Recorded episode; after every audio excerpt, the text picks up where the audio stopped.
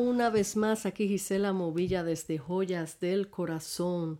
Hoy tengo un tema que compartir contigo que el Señor puso en mi corazón hace días atrás y pues hoy pude eh, recopilar un poco mis pensamientos aquí y todo lo que el Señor me iba eh, dando y recordando de experiencias vividas y, y cosas que Dios hace en nuestras vidas para enseñarnos a, ser una mejor persona, enseñarnos a cómo manejar situaciones que quizás en otros tiempos eh, no supimos manejar y de eso se trata y el tema es cambia tú.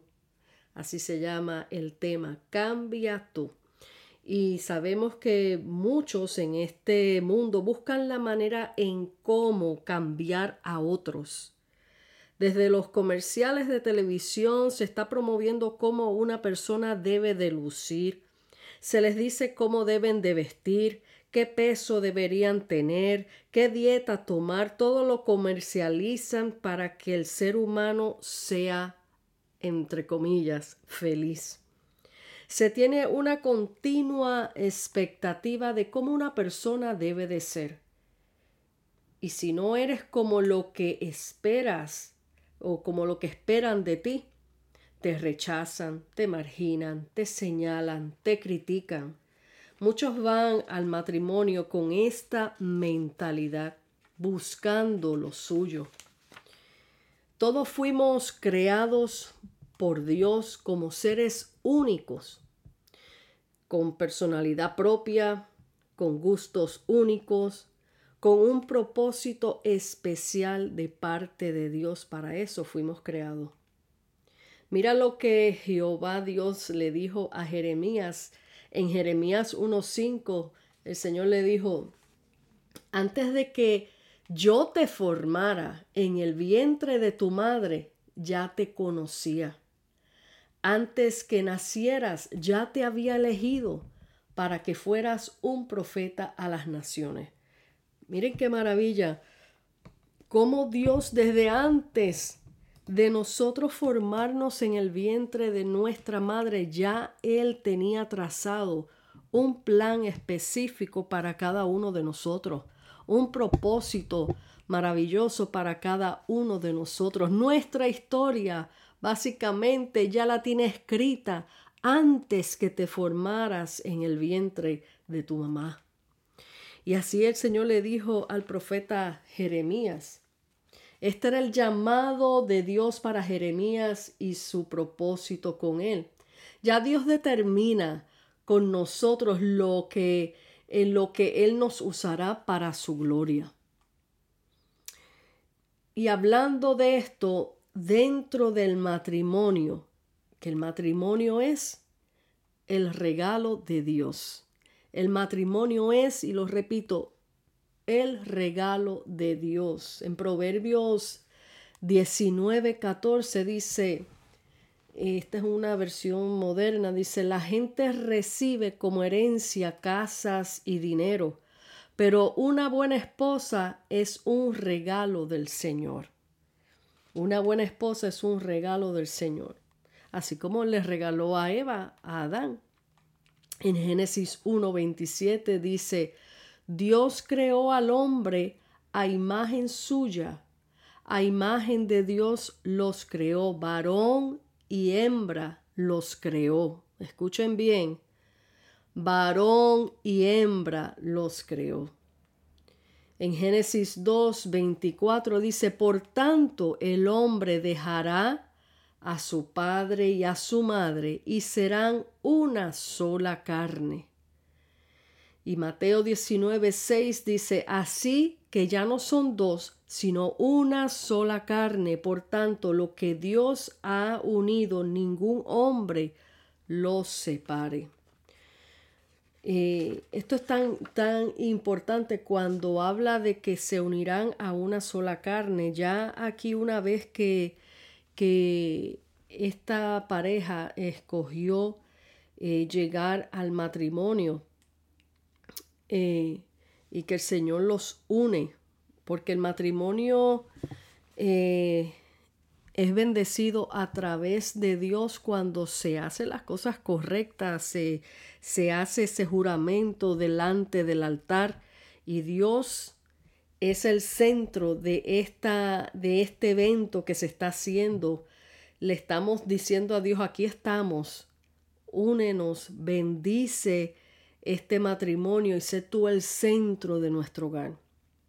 Y cuando hacemos esta unión de la manera correcta, delante del altar, delante del Señor, tú le estás jurando al Señor que tú vas a proteger a tu pareja, que tú vas a cuidar a tu esposa, que tú vas a cuidar a tu esposo y como se dice uno al otro en las buenas y en las malas, ustedes están haciendo un pacto, un pacto delante de Dios más que de los hombres. Esto es algo serio. Y si se fijan, hoy día eh, las cosas como el enemigo ha tratado de diversificar lo que Dios ha creado, que es el matrimonio, y cómo hoy día se casan eh, y, hacen bodas, sí, hacen bodas, hacen ceremonias, pero hoy día no ponen a Dios en, el centro de este evento y Dios no figura para nada en ese matrimonio. Se han visto casos, se han visto bodas que solamente utilizan a un, a un, este, ¿cómo se dice? A un, ay Dios mío, no me sale la palabra, a un clerk, a una persona de la corte para que eh, para que oficie la boda, pero estas bodas cuando son oficiadas así a nivel de, de, estos, estas personas de corte, ellos no mencionan a Dios. Ellos no ponen a Dios por ninguna parte. De igual manera, eh, pues cuando ya Dios no está en el centro de este asunto, eh, amigos que me escuchan, no esperen no esperen la bendición y la cobertura de Dios en esa relación, porque han sacado a Dios hasta en ese asunto. Y podría decir más, bodas que no son eh, bíblicas ni legítimas delante de Dios, como son las bodas de hombres con hombres, mujeres con mujeres. Y me perdonan, pero hay que hablar la verdad que está en la palabra como lo decía en, Génesis, varón y hembra los creó eh, para, para que se unieran y se unieran en una sola carne. Ahora, cuando dice la palabra que se unen en una sola carne, ahí hay eh, no solamente la carne física se une, como ustedes conocen ya, entre la relación del hombre y la mujer, una relación sexual o lo que sea, ya se convierten en uno, pero hay algo en, este, en, esta situación que es eh, espiritual y es que al unirse en una sola carne, tu espíritu y el espíritu de esa persona se unen en uno. Por eso es que Dios estableció el matrimonio, porque al unirse se unen sus espíritus, sus almas se unen en uno. Es algo espiritual, algo sobrenatural que que no es tan, quizás no lo puede explicar tan sencillo, pero es algo que de verdad surge, surge. Por eso es que cuando hay, eh, vamos a poner un ejemplo de un matrimonio que estuvieron casados por mucho tiempo y se amaron de veras, de veras, y llega una separación o un divorcio, dicen se compara que un divorcio se siente como la muerte, como la muerte. Esa muerte es esa muerte de adentro espiritual de ese ser que ya no está contigo porque te uniste en una sola carne y ahí rompiste ese pacto y ahí es donde tú sientes ese rompimiento y esa separación espiritual que duele como cuando un ser querido se va de esta tierra.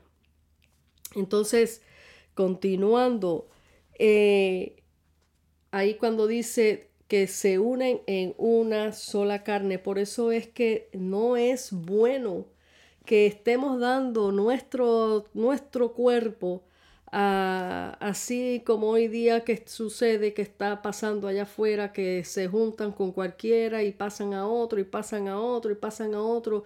Estás espiritualmente uniendo tu cuerpo a muchas personas que, que lo que eh, no están impactando en tu vida espiritual, en tu interior, cosas que primeramente desagradan a Dios porque estás rompiendo un, un pacto que Dios ha determinado para el matrimonio y estás echando sobre tu vida cosas espirituales de cada vida, de cada persona que tú te has unido, eh, pasan a ser tuyas, sean buenas o sean malas, pero pasan a ser tuyas y vas a ver muchos, muchos conflictos emocionales y cosas eh, fuertes en tu vida que no vas a entender y vas a decir por qué me pasan tantas cosas. Te has unido a muchas vidas con muchas cosas eh, emocionales, espirituales que te, eh, te has atraído a ti mismo. Bueno, pasando de ese punto. Dice, como dice, continúo, en Colosenses 3:19 eh, se habla, dice, maridos amen a sus esposas y no sean ásperos con ellas.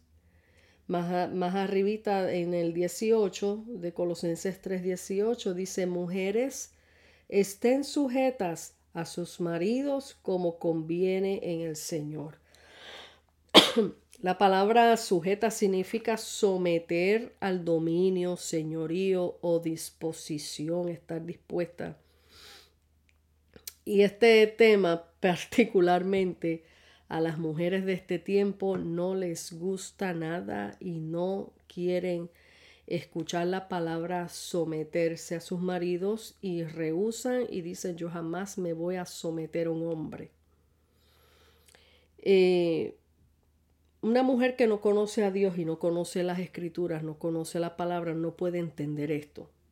Porque una mujer que conoce a Dios sabe qué es someterse a Dios.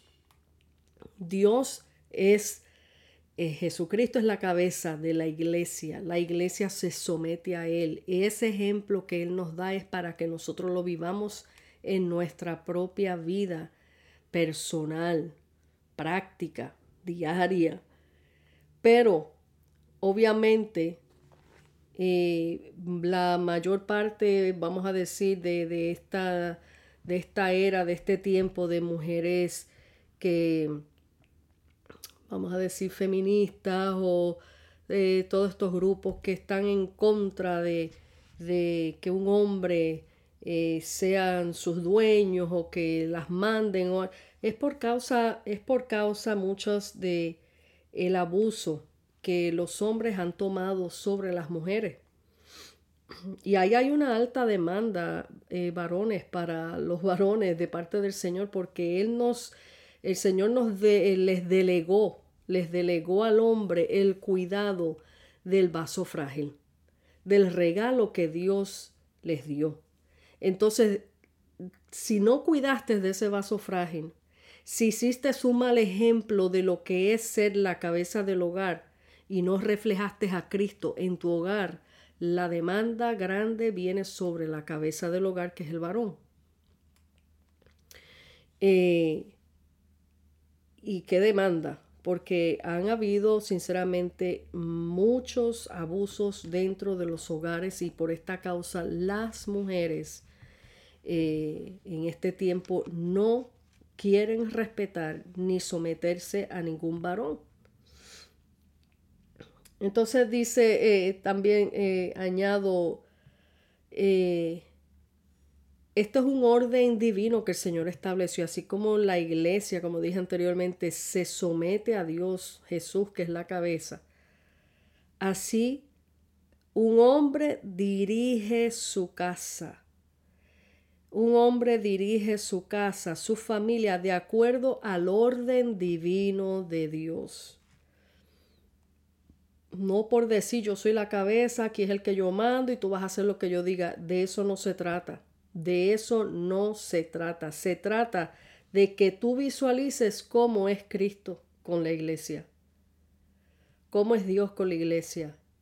Es un Dios de amor, es un Dios perdonador, es un Dios que, que, que tiene paciencia, que tiene templanza para, para, para con todos nosotros, porque si Dios fuera como son los hombres aquí, en esta tierra, ninguno de nosotros estuviéramos en pie ahora mismo. Eh, es un Dios que, que, que, que respeta, que es un Dios que cuida, que tiene delicadezas, que tiene detalles para con sus hijos. Si tú no reflejas la imagen de Dios en tu vida para con tu esposa, para con tu familia, estás faltando delante de Dios, pero faltando en grande. Entonces no puedes, eh, no puedes esperar que te amen, que te respeten y que se sometan. ¿Ok? Entonces, eh, cuando un hombre que dirige, otra vez leo, un hombre que dirige su casa, su familia, de acuerdo al orden de Dios. ¿Y cuál es ese orden de Dios? Respeta a tu mujer, ama, cuida, que trabajen juntos por amor y por su familia. Cuando Dios habla que en la mujer idónea, la mujer idónea es la que la que guarda las espaldas de su esposo, la que lo ama, la que lo cuida, la que le da la ternura, que Dios nos da a nosotros esa ternura, nosotras las mujeres sacamos de Dios, nos eh, eh, sacamos, o sea, cuando Dios dice, hicimos al hombre nuestra imagen, y semejanza, eh, la mujer, la imagen y semejanza de Dios es la, la creatividad, el amor, la ternura, el perdón, que debe de haber en ambos, pero la mujer es tierna, la mujer cuida, esa es la imagen de Dios en nosotras. La creatividad, siempre tenemos ese don y esa arte para crear un buen alimento, eh, las que saben coser, crear buenas piezas de ropa, estar al tanto de que su familita estén bien vestidos, que estén toda la casa bien decorada, bien bonita. Esa es la creatividad de Dios en nosotras el cuidado de, de, de, de cuidar a nuestros hijos o a nuestro esposo cuando se enferman, estar ahí al pie de ellos, de ellos cuidándolo. Esa es la imagen de Dios en nosotras. Eso es ser la mujer idónea, la mujer idónea, la mujer perfecta para ese varón. Y Dios le da a cada varón la mujer perfecta que a, que a él le conviene, que es para él. Quiero darte un testimonio en medio de esto que les estoy dando. Cuando yo, eso, esto pasó hace muchos años, cuando yo estaba en mis comienzos, en mis primeros años comenzando reconciliada con el Señor, eh, estaba en plenos procesos. Una vez que vine al Señor, eh, el Señor comenzó a trabajar en mi vida, comenzó los procesos en mi casa, en mi persona, en mi matrimonio, y habían procesos fuertes, procesos duros que, que todavía yo estaba eh, lidiando, todavía estábamos lidiando situaciones que no se corrigen de la noche a la mañana. Y, y había muchas luchas dentro del matrimonio y recuerdo muy bien que había invitado a una sierva amada de Puerto Rico a que viniera de, de Puerto Rico porque nos iba a ministrar en la iglesia que yo asistía. Habíamos planificado una campaña de tres días y ella pues era la invitada para predicar en esos tres días. Y se estaba hospedando conmigo. Recuerdo muy bien que un día ella me llama aparte para decirme un mensaje de parte de Dios. Y me dijo, ama más a tu, a tu marido. Yo cuando ella me dijo eso, yo me quedé frisada, yo me quedé en shock. Yo le dije, pero ¿cómo? Si yo lo amo. Eh, también di mi excusa, pero pero yo con todo lo que ese hombre me habla y cómo me trata y la manera que me discute, porque en aquellos tiempos era fuerte en discusiones y había muchos, muchas cosas que todavía el Señor estaba bregando en nosotros. Eh, ¿Cómo lo puedo amar más con todo lo que me hace? Le decía yo a esta hermana. Y esta hermosa dama, mi amada, y voy a mencionar su nombre porque yo sé que ella va a escuchar esto, mi amada Delma Picó de Puerto Rico, de Ciales, Puerto Rico, con mucha ternura, porque es una, una sierva, pero que Dios la usa poderosamente y, y es un terrón de azúcar. Pero ese terrón de azúcar, cuando Dios la usa para decir la verdad, la dice con una sonrisa en sus labios, pero te lo va a decir y gloria a Dios por esa amada mía. Dice, con esa sonrisa y dirigida por el Espíritu Santo, comenzó a darme ciertas instrucciones. Y me dice, dale agua aunque no te la pida. Alágale su trabajo o cualquier cosa que haga en la casa. Siempre sorpréndelo estos son tres puntos que les dejo ahí que de los que recuerdo, porque sé que me dijo más, pero de los que recuerdo que me impactaron, dale agua aunque no te la pida. Alágale su trabajo o cualquier cosa que haga en la casa. Siempre sorpréndelo. Yo le decía, pero si yo cocino, yo plancho, yo lavo y hago cosas en casa. Ella me contesta, no hagas las cosas por obligación, sino por amor. Wow, esta respuesta me, me sacudió. Me quitó la venda de mis ojos, porque en realidad las cosas que hacía era por obligación y por miedo. Miedo a discusiones, miedo a que se formara un problema y no por amor yo pensaba que eso era amor. Yo lo que estaba haciendo era las cosas automáticamente por obligación y empujones, como dicen. Empecé a poner todas estas cosas en práctica después que ella se fue de Puerto Rico. Y les digo, esto funcionó. Esto funciona. ¡Wow! Yo la cristiana la que creía estar bien necesitaba esta lección. De ahí yo comencé a, porque recuerden yo en, medio de mis luchas y de mis cosas dentro de mi matrimonio y sirviendo al Señor con todo mi corazón, con toda mi pasión, yo, cosa que Dios me dijera quisiera, yo lo hacía, con tal de yo ver eh, cambios y, y una transformación total en mi hogar, yo lo que el Señor me dijera quisiera, yo lo hacía porque yo quería ver esos cambios. Pero yo no me había percatado que el cambio tenía que comenzar por mí. La que estaba buscando de Dios, la que estaba sirviendo al Señor. Dios comienza a trabajar con aquel que está buscando de Él. Tenemos la eh, tenemos la gran idea dentro de nosotros que cuando llegamos a un matrimonio, como dije antes, vamos con la expectativa de qué es lo que la otra persona me va a dar a mí, cómo la otra persona me va a hacer feliz, qué es lo que voy a sacar de, de mi pareja.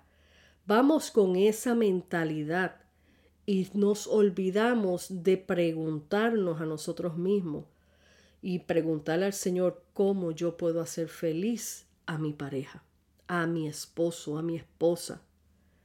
Vamos ya con la mente centrada en nuestro propio yo, en nuestro egoísmo. Y por eso hay tantos divorcios. Por eso hay tantos divorcios hoy día. Y fíjense, a veces no duran ni un año. Cuando ya usted ve fulano se divorció, fulana se divorció, ¿y por qué? ¿Qué pasó? Ah, no, porque y hacen hasta desde antes de casarse, llenan papeles de bienes para que esto es tuyo, esto es mío, o sea, ya desde antemano ya van con su mente eh, prejuiciada a que eso no va a durar. No va a durar si tú no haces lo que yo digo que haga. Con esa mentalidad es que van dentro del matrimonio. Si esta, si esta persona no hace lo que yo diga y si no me da lo que yo quiero y si no me hace feliz como yo creo que debo de ser feliz, entonces borrón y cuenta nueva que ven el próximo o que venga la próxima. Esa es la mentalidad de los matrimonios y de las personas que van adentro del matrimonio en este tiempo. Pero una de las cosas bien poderosas que el Señor me enseñó a mí, no cambies tú, no trates de cambiar tú a tu marido. Cambia tú. Cambia tú. Y yo empecé a poner en práctica estas cosas y definitivamente yo me quedé maravillada cómo funciona. Yo hasta me sentía rara hacer estas cosas que, que el Señor me dio por instrucciones porque no estaba acostumbrada que voluntariamente yo viniera con un vaso de agua sin él pedírmelo. Lo lógico de todos nosotros es, si me lo pide, yo se lo llevo, pero si no me pide, porque yo lo voy a llevar agua. Eso es lo lógico de nuestra, de, de nuestra mentalidad carnal que, que, que, y egoísta que mientras no me pidan nada, yo no doy nada. Pero yo empecé a hacer esto. Y yo recuerdo, claro, como si fuera ayer, yo me recuerdo que mi primer paso fue, él estaba ya recostado, ya en la cama, ya para irnos a dormir, y me acordé de, de las instrucciones y le dije, ¿quieres un vasito de agua? Y yo recuerdo muy bien que él me miró con esa cara como, ¿qué le pasa a esta? Y me dijo, sí. Me lo aceptó.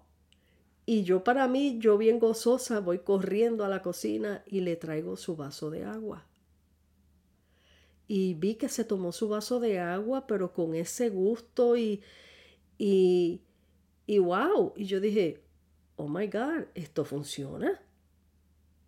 Y así seguí ofreciéndome, eh, ofreciendo mi vida en amor, con detalles y con cosas. Y miren esto, sin esperar nada a cambio. Sin esperar nada a cambio. Y empecé poco a poco a hacer estas cosas y empecé a notar que en él fueron cambiando cosas, su actitud, a veces sus mal genio, que de momento tenía un mal genio, todas esas cosas empezaron a bajar, a bajar. Y yo dije, esto sí que funciona. Por eso recuerdo que en otro podcast creo que les comenté que había entrado en una prueba bien grande, bien fuerte, y yo le dije al Señor, Señor, si después que tú me diste todas aquellas instrucciones y funcionaron, ahora qué pasó? ¿Por qué ahora todo se volvió negro de repente y tan, y tan fuerte? ¿Qué pasó? Y el Señor me habló, me habló claro y me dijo, ¿viste que funcionó las instrucciones? Y yo sí. Me dijo, porque lo vas a seguir haciendo en medio de tu proceso. Oh, wow, cómo Dios sabe el futuro, sabe todas las cosas. Y miren, hermanos era, y amigos, era un proceso grande, fuerte, eh, fuerte, fuerte. Eh, y otra cosa que el Señor me decía, y lo vas a perdonar. Y cada cosa que te diga hiriente, perdónalo. Y cada rechazo que te haga, perdónalo y sigue sirviéndole y haciendo tal como te dije. Yo me quedé en una pieza, como dicen, pero yo le obedecí al Señor porque yo quería ver cambios en mi hogar, yo quería ver cambios en mi familia, en mi matrimonio, porque uno llega a un punto que uno está tan agotado, tan drenado, tan drenado de los golpes y los golpes de la vida, eh, palabras hirientes, eh, cosas fuertes, uno llega a un punto que eh, eh, facilito. Si fuera una mujer de estos tiempos, facilito. A la primera semana tira la toalla. Pero Dios me dio esa enseñanza. Cambia tú. Cambia tú. En otra ocasión te doy este otro testimonio. En otra ocasión, eh, en una de esas luchas nuevamente dentro del matrimonio, mi esposo me había dicho algo que me hirió tanto, me, me dolió tanto. Eh, y recuerden, él no estaba sirviendo al Señor y, y yo sí.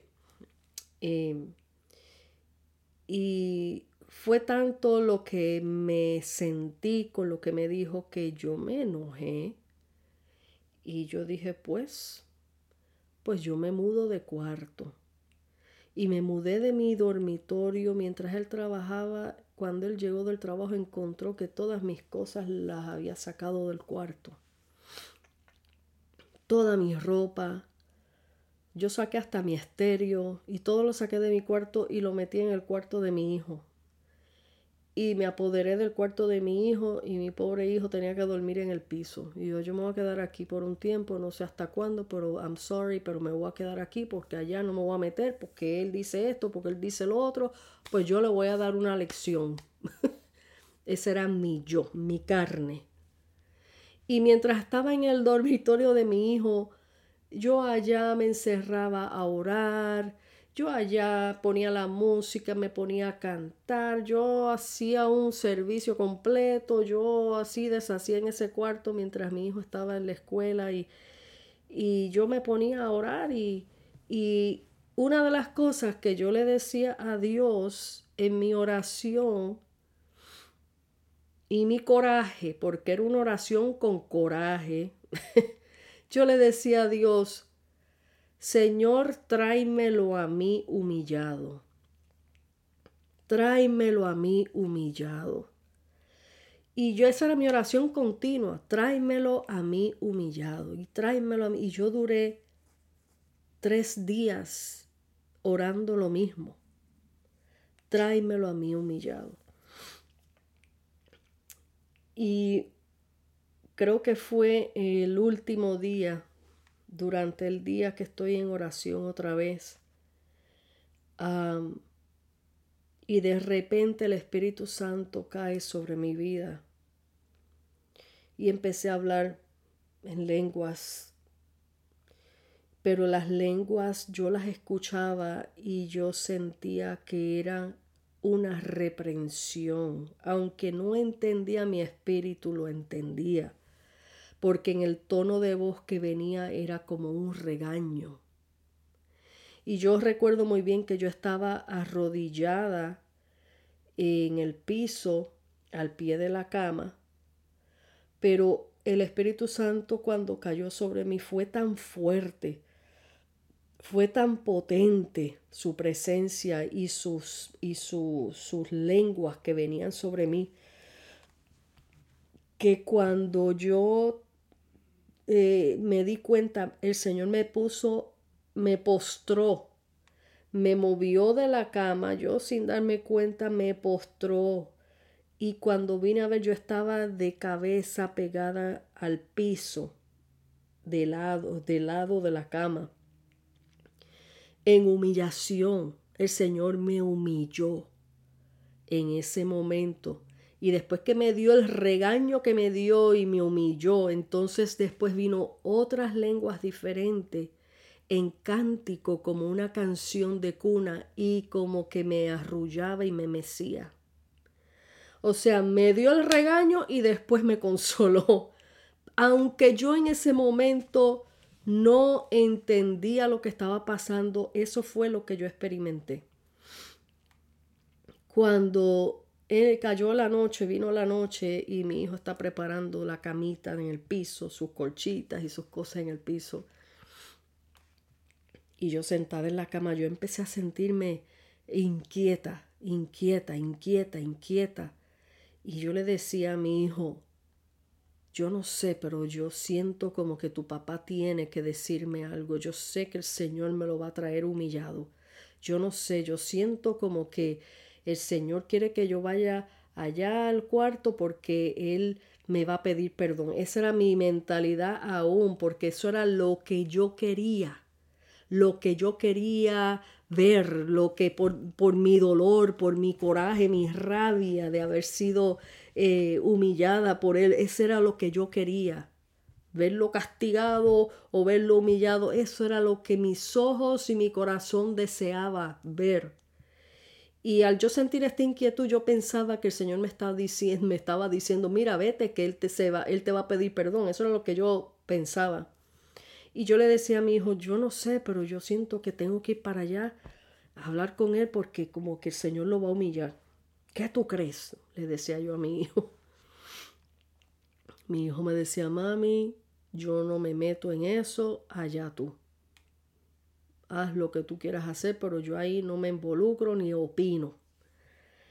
Eh, mi hijo estaba, creo que en middle school o en high school, no me, middle school, ya a finales de middle school, escuela intermedia. Bueno, pues yo me paré, muy valentona, yo me paré, bien guapetona, como decimos en Puerto Rico, y vengo al dormitorio y me paro al frente de la cama. Y no solo que me paro al frente de la cama, sino que me paro bien cuadrada, así como bien este, en posición, bien de, de, de jaquetona, como lista para pelear, como dicen. Y él estaba muy tranquilo leyendo un libro en la cama. Él nunca fue a buscarme en esos tres días, él nunca fue a preguntarme por qué te fuiste del cuarto, él nunca me porque esa era una de las cosas de él, que él se podía enojar, decir lo que dijera y él no lo movía nadie a decir nada. Ahí te fuiste y te quedaste sola. Esa era su, su forma. Y eso me daba más rabia y eso me daba más coraje. Pero entonces cuando me paro ahí al frente y me cuadro así, pongo la mano en la cintura y me paro así de medio lado y le digo, no tienes nada que decirme. Y él baja el libro así, mira por encima del libro con sus lentes y me dice, yo no tengo nada que decirte. La que te fuiste del cuarto fuiste tú, yo no te eché. Ay, amigo y hermanos que me escuchan, cuando yo escuché eso, a mí se me prendió todo lo malo, como uno dice, y yo empecé a decirle, pero con un coraje y llorando de, del coraje, yo siempre soy la que pierdo. Yo siempre soy la que tengo que humillarme. Yo siempre soy la que tengo que pedir perdón. Y cuando yo estoy hablando de esta manera, el Espíritu Santo hizo que yo misma me escuchara cuando dije porque yo soy la que tengo que humillarme. Cuando yo escuché eso que dije y el Espíritu Santo me lo puso como en, en, en, en speaker, en volumen alto en mis oídos, Dios me estaba hablando y me estaba diciendo, sí, tú eres la que te tienes que humillar. Yo empecé a llorar empecé a llorar y yo dije, Señor, perdóname porque de verdad soy yo. Y yo sé que muchas mujeres allá afuera dirán, oh, no, no, no, no, mi hijita, no, que va, que boba eres, que sangana eres, que esto, que lo otro, no. Pero cuando el Señor habla de esta manera, es referente a que si yo soy la creyente, yo soy la mujer que busca del Señor. Yo di mal testimonio a mi esposo con la actitud que yo tomé, con la soberbia que yo tomé. Dice la palabra bien claramente que Dios humilla al soberbio. Yo en ese momento con mucha religiosidad estaba levantada en mi soberbia porque mi ego estaba siendo herido porque mi ego no podía resistir que me habían dicho tal cosa, que me había Pero como creyente, cuando ya empezamos a caminar en los pasos del Señor, en los caminos del Señor, la palabra es clara de que seamos mansos, que seamos, que tengamos templanza, que perdonemos al que nos ofende. Todas estas cosas tienen que empezar a ponerse en práctica en nuestras vidas y no fue hasta ahí donde Dios me la puso en práctica. Yo le di un mal ejemplo a él, porque si él me veía todos los días en la iglesia, en todos los cultos, dirigiendo alabanza, siendo de maestra de escuela bíblica, siendo la secretaria de la iglesia y tenía casi todos los puestos porque más, más nadie quería hacer nada allí. Anyway, entonces ese fue el mal ejemplo. Aunque él fue el que me ofendió, mi ejemplo tuvo que ser otro, pero yo estaba en los procesos de transformación. Por eso es que el Señor nos dice, tú no estás llamado a cambiar al hombre, el que cambia al hombre es Dios. Pero tu ejemplo y tu testimonio hace que los demás quieran seguir hace que los demás pregunten qué tú haces para ser feliz, qué tú haces para verte sonriente en medio de una prueba, qué es lo que tú tienes, que, que nada te conmueve o que estás, que te mantienes firme en el Señor. Eso es lo, ese es el imán que atrae al pecador, que atrae a aquel que no conoce a Dios. Tu testimonio, tu ejemplo vivo de que Dios mora en ti. Miren, esa fue mi primerita, primerita lección de vida que Dios me dio en mis comienzos en el Señor, que jamás ni nunca lo olvidaré. Mi primera lección. No porque seamos creyentes, no la sabemos toda. No porque seamos creyentes, somos mejor que el esposo que nos sirve. Amiga que tú me escuchas, si tú eres creyente y tu esposo no es creyente, da el ejemplo vivo del amor de Cristo en tu vida y tienes que respetar la cabeza del hogar porque ese es otro punto importante que muchos no entienden. Una vez que tú estás casada, y si tu esposo no sirve al Señor, Él sigue siendo la cabeza del hogar porque es algo que Dios estableció y Él no se muda de lo que Él establece. Si Dios, si Él no está eh, haciendo las cosas correctas, Dios se encargará de Él. Pero que no caiga sobre tu cabeza ningún tipo de regaño ni juicio por tú no someterte o irrespetar a la cabeza del hogar. Y esta fue la enseñanza que el Señor me dio él te ofendió, sí, se entiende que te ofendió, pero tú eres el ejemplo que tú le tienes que dar a Él. Y Él sigue siendo la cabeza del hogar.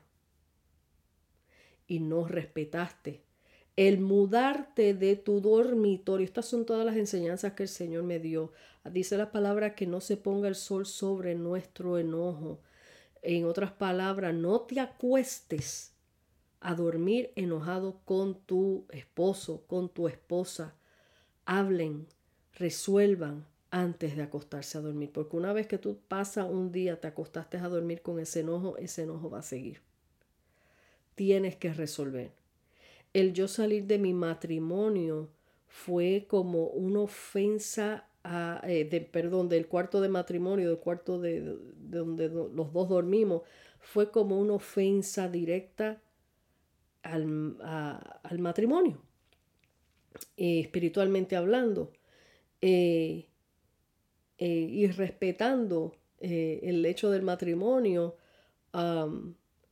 y fue una ofensa y para Dios eso no le agradó. Mi deber era haberme quedado en mi cuarto y resolver las cosas hablando. Uno de los problemas grandes que hay dentro de los matrimonios es la falta de comunicación y muchas cosas no se hablan. Yo tenía mucho temor y todavía trabajando el asunto. Tú sabes, ya, no tenemos ese temor y ese problema, pero todavía se trabaja el asunto, porque eso es hasta que nos vayamos de esta tierra, el asunto de, de cómo vencer esos temores en comunicarle a nuestra pareja lo que sentimos. En mi caso, mis temores de comunicarle eh, en una conversación tranquila y normal, eh, mi temor era que al comunicar se levantara una pelea. Entonces, para evitar la pelea, no, no comunicaba. Y de la misma manera, del otro lado, eh, él nunca sabía comunicarse. él siempre fue bien en ese aspecto eh, ¿cómo le explico? Un poco cerrado, un poco tímido al expresar sus sentimientos y la única manera que al final, al cabo, cuando quería expresar algo, era una bomba. Entonces, uno para evitar la bomba, uno no se comunicaba. Y es un error, porque entonces eso fue lo que yo hice, por no comunicar lo que había dentro de mi corazón, para evitar una discordia mayor, me moví de cuarto que al fin y al cabo Dios me trajo y me tuvo que humillar delante de Él. Así que son cositas que nosotros, el Espíritu Santo, cuando ya venimos a los pies del Señor y conocemos las Escrituras, nos enseña. Nos, por eso es que es tan importante, eh, eh, tú que me escuchas allá afuera, es tan importante que Dios sea el centro del matrimonio porque solamente Él es el, el, eh, árbitro en medio de, de, de, situaciones como esta. El que ambos sean creyentes no significa que va, no, nunca vayan a haber eh, momentos de desacuerdo, momentos de peleas, no, eso no significa nada, eso es, eh, eh, somos seres humanos con, con, con, todos los este, sentimientos habidos y por haber y, y, cada cual tiene su genio y cada cual es uno es pasivo, el otro es fuego, el otro es candela, el otro es como, como dicen allá afuera. Y, a veces hay choques de, de carácter y, y cosas, pero cuando Cristo es el centro del matrimonio. Por eso es que dice la palabra que eh, soga de tres, de tres dobleces no los rompe nadie, porque tres es, el eh, es eh, tu esposo, tu esposa y Jesucristo. Y ahí entrelazados los tres, nadie los puede separar. Es necesario que dentro de un matrimonio esté el Señor Jesús que Él sea el centro de tu casa, para que Él te instruya, el Espíritu Santo te instruya cómo manejar X situación. Que el Espíritu Santo te redarguya cuando dijiste algo incorrecto en contra de tu pareja. El Espíritu Santo te redarguye y te dice, mira, no lo hiciste bien, vete a pedir perdón. Él te enseña, Él, te, él pone la paz en medio de la tormenta un hogar sin Dios en el centro de, la, de, de este matrimonio no funciona. No funciona, va a ser una guerra continua. Eh, va a haber separación, van a haber divorcios porque Cristo no es el centro. Cristo no es el centro. Y aún así, hay gente que es creyentes, que tienen al Señor en su corazón, pero no han querido entender esta palabra, lo que es someterse y respetarse mutuamente. Y, y queremos eh, tratar de manipular la situación, queremos que la esposa sea la que siempre lleve la carga, la que siempre me agrade a mí, la que siempre me sirva a mí, la que siempre, no, porque eso, lo eso le toca a ella, no, porque ella es la mujer, no, porque ella es la que tiene que estar en la casa, no, porque ella es la que tiene que cuidar a los niños. No es así. Esto es un trabajo de mutuo acuerdo. El varón da la fortaleza en el hogar, da la instrucción de lo que debemos hacer como pareja, se ponen en mutuo acuerdo, vamos a criar a nuestros hijos así, vamos a, juntar a nuestros niños, vamos a enseñarle la palabra, eh, vamos a tomar estas vacaciones, ¿qué tú crees, mija? ¿Qué hacemos? Él va, él va a a, conversar con ella, pedir la opinión de ella, ella va a dar su opinión y ahí deciden en mutuo acuerdo, pero la última opinión y lo que se decide lo toma el varón de la casa porque es el que lleva las riendas de un hogar y es el que, el que hoy día todos los dos trabajan, pero es un trabajo de dos en una sola carne, como dice la palabra. La mujer respetando, claro está, a su esposo. Si su esposo dijo, no, los niños vamos a hacer esto, no, yo castigué a fulano, el muchacho hizo esto, pues este es el castigo que va. La mujer no se entremeta ahí, no bendito, no, porque le vas a quitar la autoridad. Le vas a quitar la autoridad. Así que son muchos detallitos que con este tema podríamos estar un montón de tiempo y de esto yo he dado otras conferencias como las di en Venezuela, eh, pero el punto clave que el Señor me puso en el corazón para que hablara es cambia tú. Cuando cambias tú, las demás cosas caen en su sitio. Y como testimonio último, después de tantos años de lucha y de no haber comprendido esto antes de que el Señor me diera todas estas instrucciones y tantas luchas que viví, tantas cosas que pasamos dentro del matrimonio, hoy les puedo testificar que mi matrimonio es algo completamente diferente. Vivimos en una armonía, la armonía y la paz y el amor que siempre quise experimentar desde los comienzos, claro, uno recién casado está enamorado y uno cualquier cosa se lo aguanta, pero ya después pues la lucha va en aumento y las cosas van deteriorándose, pero cuando uno obedece a la voz de Dios y cuando uno sigue siéndole fiel a Dios y cuando uno aprende, porque lo importante es aprender lo que Dios nos enseña, y continuar en esa enseñanza y poniendo en práctica lo que Dios nos ha enseñado, vamos a tener victoria. Hoy mi esposo y yo tenemos 40 años de matrimonio. Eh, estamos en la mejor etapa de nuestro matrimonio, estamos felices, mis hijos ya casados, todavía me queda uno en la casa, pero vivimos en completa paz. Para decirles más, ya mi esposo jubilado, yo continúo trabajando. Eh, cuando llego a mi casa, mi esposo me tiene la cena hecha, me tiene la casa limpia. Eh, o sea, Dios me está recompensando todo lo que yo di en mis tiempos de lucha, de crianzas, de niños y, todas esas lágrimas que yo derramé, hoy mi, hoy mi Dios poderoso me ha devuelto un esposo amoroso, cambiado. No ha ido a visitar todavía la iglesia, pero eso está ahí, al borde, ahí. Pero no es simplemente visitar una iglesia es dar el testimonio en tu casa y eso es lo que le está dando. Eh, hay mucha gente yendo a la iglesia y abusando a sus esposas, déjeme decirle, que eso lo vi yo. Eh, y estoy sumamente feliz de lo que Dios ha hecho en mi matrimonio.